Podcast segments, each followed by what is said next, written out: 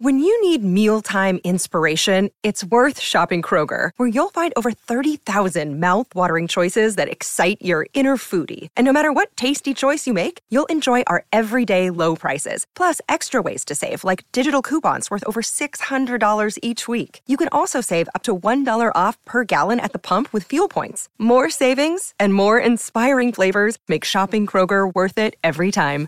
Kroger, fresh for everyone. Fuel restrictions apply. Hola, esto es New Books Network en español.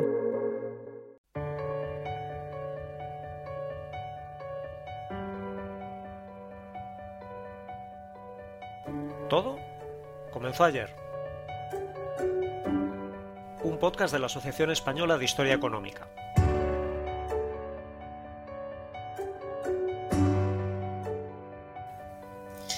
Hola, ¿cómo estáis? Soy María Gómez Martín de la Universidad de Cádiz y esto es Todo comenzó ayer, un programa para comprender nuestra economía y nuestra sociedad desde una perspectiva de largo plazo. Hoy nos acompañan Joseba de la Torre y Mar Rubio Varas, ambos profesores de Historia e Instituciones Económicas de la Universidad Pública de Navarra. ¿Qué tal, Joseba? Buenos días. Mar, bienvenida. Buenos días, gracias por la invitación. Joseba de la Torre es catedrático de Historia e Instituciones Económicas de la Universidad Pública de Navarra. Su principal campo de investigación es la política económica española desde la dictadura franquista hasta la democracia y, en particular, la política industrial y la planificación indicativa del desarrollismo. Rubio Varas también es catedrática de Historia e Instituciones Económicas y directora del Instituto para la Investigación Avanzada en Empresa y Economía de esa misma universidad.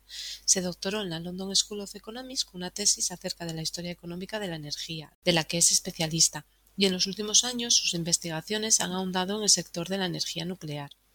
Visitan para hablar de su último libro del que son editores, Economía en Transición, del tardofranquismo a la democracia, publicado por la editorial Marcial Pons. Joseba, Mar, desde el primer momento eh, parece claro que hay una doble intención en este libro por un lado, revisitar el periodo de la transición y así realizar un análisis a largo plazo de este periodo, pero por otro lado, también se observa un gran interés por deconstruir la narrativa maestra en la que se convirtió la transición, ofreciendo un análisis alejado de la historiografía canónica y del relato heroico. Hablando de la transición, esta tarea me parece muy necesaria, pero particularmente compleja. ¿Me equivoco? No, no te equivocas, pero hay un hecho muy llamativo y es que la transición económica apenas está visibilizada, apenas se ve, es tratada en, la discusión permanente que parece a la que está sometida la sociedad española, que sigue cuestionando lo que se denomina el régimen del 78, en realidad el paso de la dictadura a la democracia. En ese sentido, el origen de este libro es casi obligado desde el punto de vista de que hemos heredado una visión, digamos que canónica curiosamente forjada por los economistas que protagonizaron ese periodo de, de cambio social y económico y que hemos relatado en nuestras clases y en nuestras presentaciones, pero que sin embargo contrastaba con, con, nuestros propios proyectos de investigación. En particular, la gente que ha trabajado, se ha aproximado a la historia empresarial de los años 60, 70 y 80 eh, construía una aproximación, un esquema que chocaba con esa visión macro en la que parecía que habíamos vivido uno de los periodos más brillantes y la cosa, la realidad, cuando se proyecta en nuestras aulas, pues va modificándose. Hay cosas que chocan frontalmente. Nuestros estudiantes no acababan de entender esa visión empresarial frente al optimismo macroeconómico. De alguna manera, lo que planteamos en el libro es que ya toca la historia económica trabajar en esto. O sea, lo hemos hecho muchas veces, eh, los ejemplos pueden ser el desastre del 98 o el plan de estabilización, cuyas primeras veces, la primera narrativa es la de los protagonistas del momento y la impregna durante mucho tiempo hasta que llegamos a los estudios económicos y cogemos esa perspectiva más de largo plazo y deconstruimos. Entonces, un poco lo que nos ha pasado es eso, es, este libro pretende ser esa primera llamada de atención a los historiadores económicos de decir, igual ya nos toca entrar en el melón de la transición con las herramientas de la historia económica, de la historia empresarial y de construir la narrativa de los que la vivieron, la transmitieron y que es la que hemos estado contando hasta hoy. Aludiendo al título del libro y ya entrando en materia, en su contenido, realizáis un juego de palabras entre una economía en transición, entre dos sistemas, nuestra propia transición política y las transformaciones económicas que trajo consigo. ¿Transcurren, por tanto, en el mismo tiempo y de forma acompasada estas transiciones, es decir, la política y la económica, o se puede llegar a observar y determinar la predominancia de una sobre la otra? Esto es todo un debate porque en el fondo desde el principio hemos manejado la idea de que la política pospuso la toma de decisiones económicas cuando en realidad España estaba sometida a una auténtica tormenta económica, industrial y financiera donde todo se parecía venirse abajo, además del reto de conseguir una cierta estabilidad política vía democracia. Y desde esa perspectiva, eh, nuestro enfoque va un poco en, la línea de que una cosa es eh, hacer el diagnóstico, el diagnóstico estaba bien hecho, se conocían qué herramientas había que aplicar, pero el contexto político no ayudaba. El propio proceso de, configuración constitucional español de los ciclos electorales después de 40 años de ausencia de prácticas democráticas hizo que la inestabilidad política hiciese que en realidad la puesta en práctica de ese diagnóstico, de esa toma de decisiones, se pospusiese prácticamente hasta los comienzos del año 83. Y por dejarlo muy, muy claro, es más lenta, mucho más lenta la transición económica, que de hecho de alguna manera arranca incluso antes que la transición política propiamente dicho, y termina mucho después la transición económica de lo que llamamos el periodo constituyente y lo que todo el mundo tiene en la cabeza como transición política.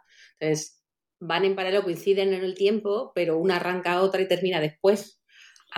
Sí, era un programa muy ambicioso porque nada más y nada menos se trataba de desmantelar el marco institucional forjado durante cuatro décadas de dictadura.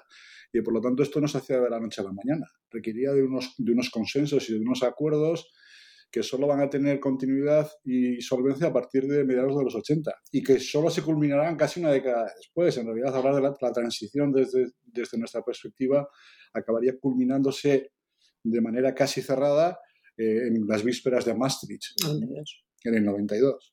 Joseba, tu texto acerca de la naturaleza y los actores de la transición económica, siendo el primero de los capítulos, eh, sirve para contextualizar ese marco historiográfico de, partida y situar los estudios que se desarrollan a continuación. Además, en este capítulo enumeras las piezas que integran las transiciones económicas. ¿Cómo actúan estas fuerzas entre sí? ¿O quizás hay alguna de ellas que actúa como fuerza tractora del resto? Bueno, es cierto que en el contexto general de la transición se habla de una posibilidad que fue un proceso eh, liderado por un grupo muy reducido de una élite política, económica y financiera, que puede ser cierto. Hay otros que sostienen que la transición no se explica sin los movimientos sociales desde abajo. Pero yendo de lleno a lo que me estás preguntando, quizás como fuerza tractora están los hacedores del diagnóstico de lo complicado de la situación económica, que son los economistas. Unos economistas que actúan también en un espacio muy reducido, básicamente es el espacio madrileño, donde las principales instituciones y los rostros se conocen y se identifican todos los días, tienen un diálogo muy fluido. Y yo aquí destacaría dos protagonistas que no son novedosos, pero sí sí que actúan con esa capacidad, no sé si de tracción, pero sí desde luego de búsqueda de, la, de convencerse de cuáles eran las medidas que había que tomar, por más drásticas que fuesen. Y estos son eh, Fuentes Quintana, y Luis Ángel Rojo, uno desde, desde el Instituto de Estudios Fiscales y luego desde dentro del gobierno, el otro desde el Servicio de Estudios del Banco de España, pero asesorando en la sombra, es la conjunción de las propuestas de transformación eh, de la economía, de la macro española que hace Luis Ángel Rojo del lado de las restricciones monetarias y de la modernización del aparato del Estado, que es lo que plantea Fuentes Quintana. Y lo cierto es que los economistas de derechas o izquierdas, los jóvenes economistas que van a participar en este proceso de transición, casi todos ellos se habían formado con uno o con otro.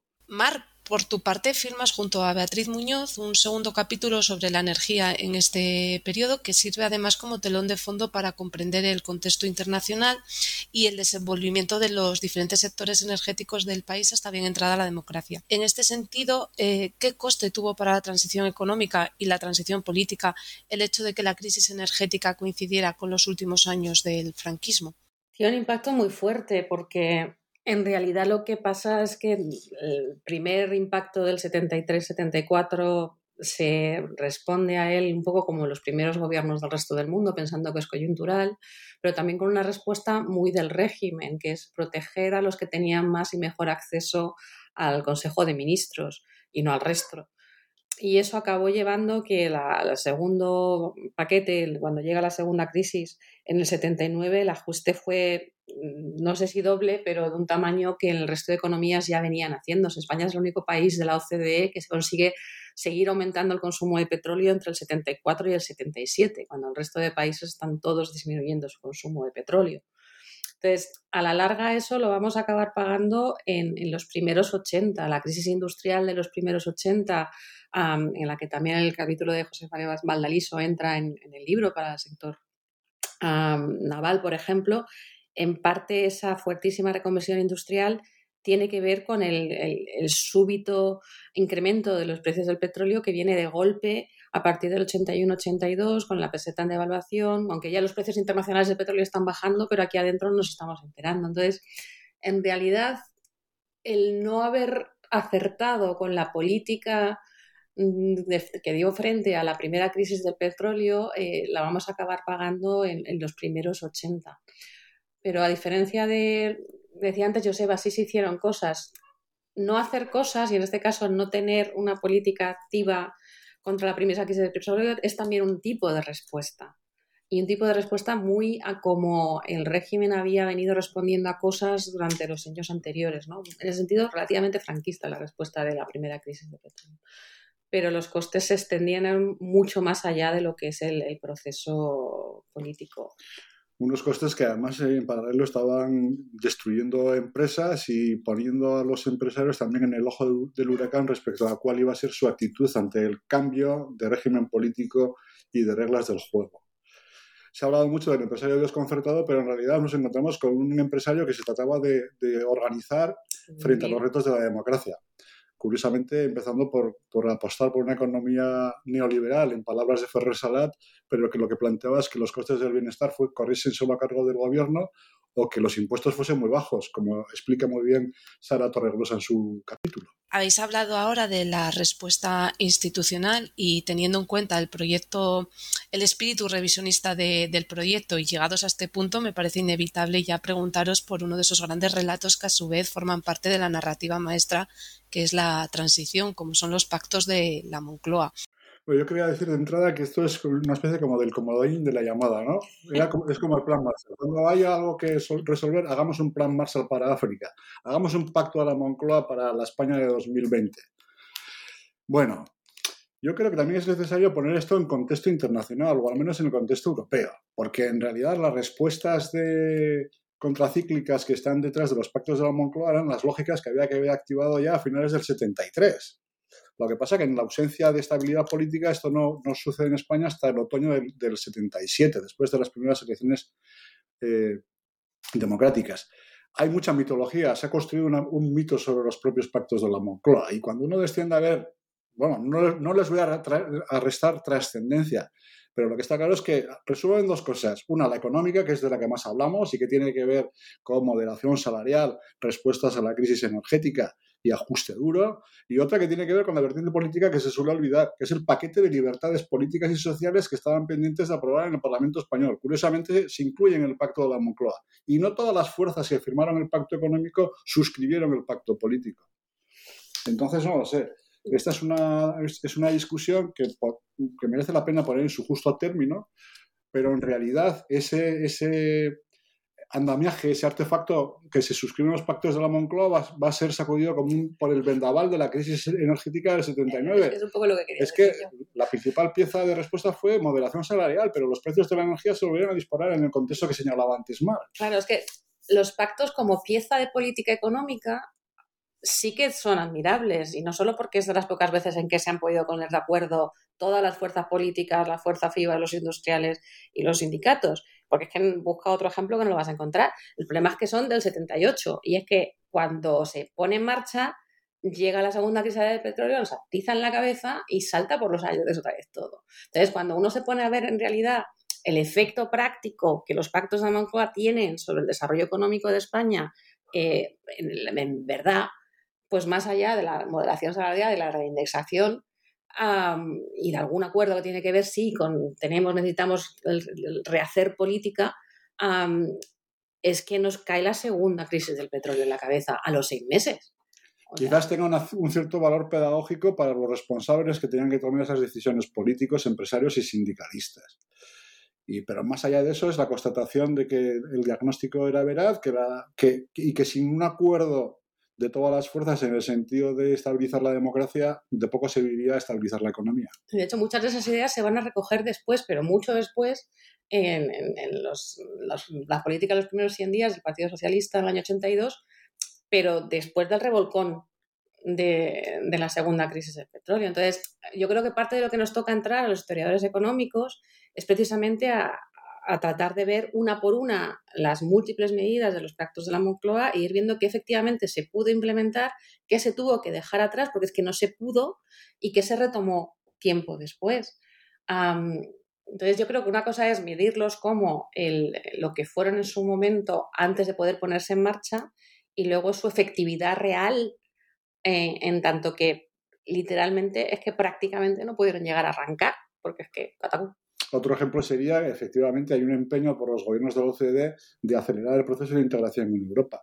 Pero esto no va, esto va a requerir de nuevo de importantes cantidades de tiempo y hasta el año 85 no se cierra ese proyecto. ¿eh?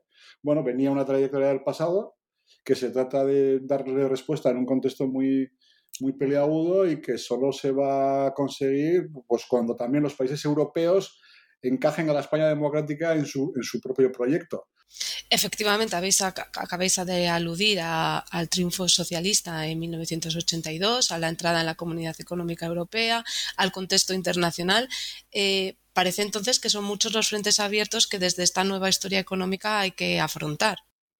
Sí, sí, es que para mí una de las sorpresas leyendo para atrás algunas de las cosas que se habían escrito es que había quien describía la década que va del 72 al 82 como una de las mejores décadas de la historia económica de España o de la economía española.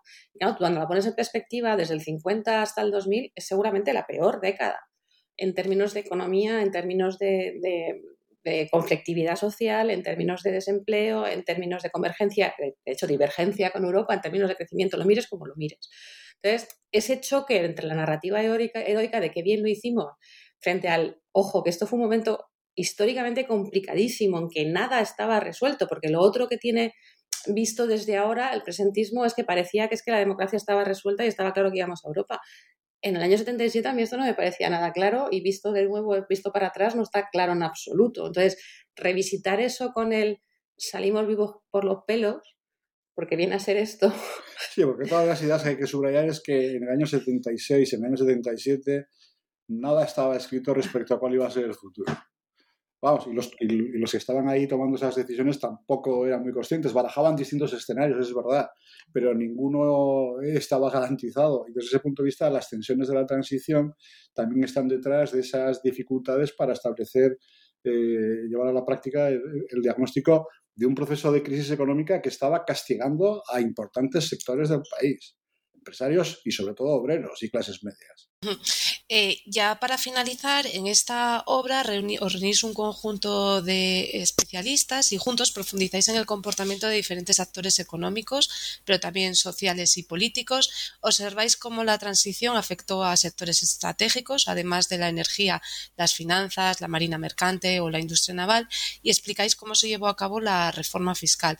Por todo ello, y a modo de cierre, me gustaría preguntaros por el balance que hacéis de la transición en su conjunto eh, vista desde el siglo XXI. Creo que fue un milagro, pero en un sentido es distinto a como normalmente se cuenta. O sea, no en el sentido ese de los milagros de exitosos, sino en lo que decía antes. Era tan difícil, había tantos frentes abiertos por el lado social, si miráis el partido del capítulo de, de Gloria Fuente, por el lado fiscal, con un Estado que llevaba 150 años sin hacer reforma fiscal, con una banca rota, pequeña, en plena crisis, que arrastraba la crisis industrial que nos contaba Larisa también en su, en su capítulo. Y Joaquín Cuevas. Y Joaquín Cuevas y, y, María Ángeles Pons en el capítulo sobre banca. Y con esos ah, también ah, actores que son, como decía antes también Joseba, los empresarios que tienen claro hacia dónde quieren que vaya España, pero con una situación económica ah, dramática. Entonces, yo después de todo el trabajo que hemos hecho con el libro, lo que intento transmitirle a mis alumnos más en clase sobre la transición, es precisamente lo compleja de la situación histórica en que se produjo, en lo económico y en lo político, y que el resultado fue menos brillante de lo que nos han querido contar los protagonistas, pero dentro de, de los resultados posibles, ni tan mal. Bueno, yo soy más agnóstico. Está, esto del milagro no, es, creer en algo que no, en lo que no, tiene fase. En todo caso, sí creo que hay, un, hay, hay dos impulsores. Un, impulsor interno, que es la necesidad de búsqueda de consensos de política económica, que solo se van a poder aplicar cuando hay mayorías estables en el Parlamento. Y dos, Europa, porque buena parte de, de ese proceso de desmantelamiento institucional de lo que venía del franquismo solo se va a poder consolidar eh, a partir de, la primera legislatura socialista y sobre todo de la segunda, en el que la integración europea y las exigencias de ajustarse al programa europeo pues van a significar sacrificios importantes, pero quitarse buena parte de la grasa del franquismo y poder estar pues más atléticamente preparados para los retos de la integración europea eh, Joseba de la Torre y Mar Rubio Varas, profesores de la Universidad Pública de Navarra y editores de Economía en Transición del tardofranquismo a la democracia, publicado por la editorial Marcial Pons. Muchas gracias por estar con nosotros en el programa de hoy. Muchas gracias a ti. A vosotros y a la asociación por la invitación. Nosotros volvemos en 15 días y lo hacemos con Jesús Miras para hablar acerca de los mercados regionales de la industria gasista en España, porque también en lo que a la energía se refiere, todo comenzó ayer.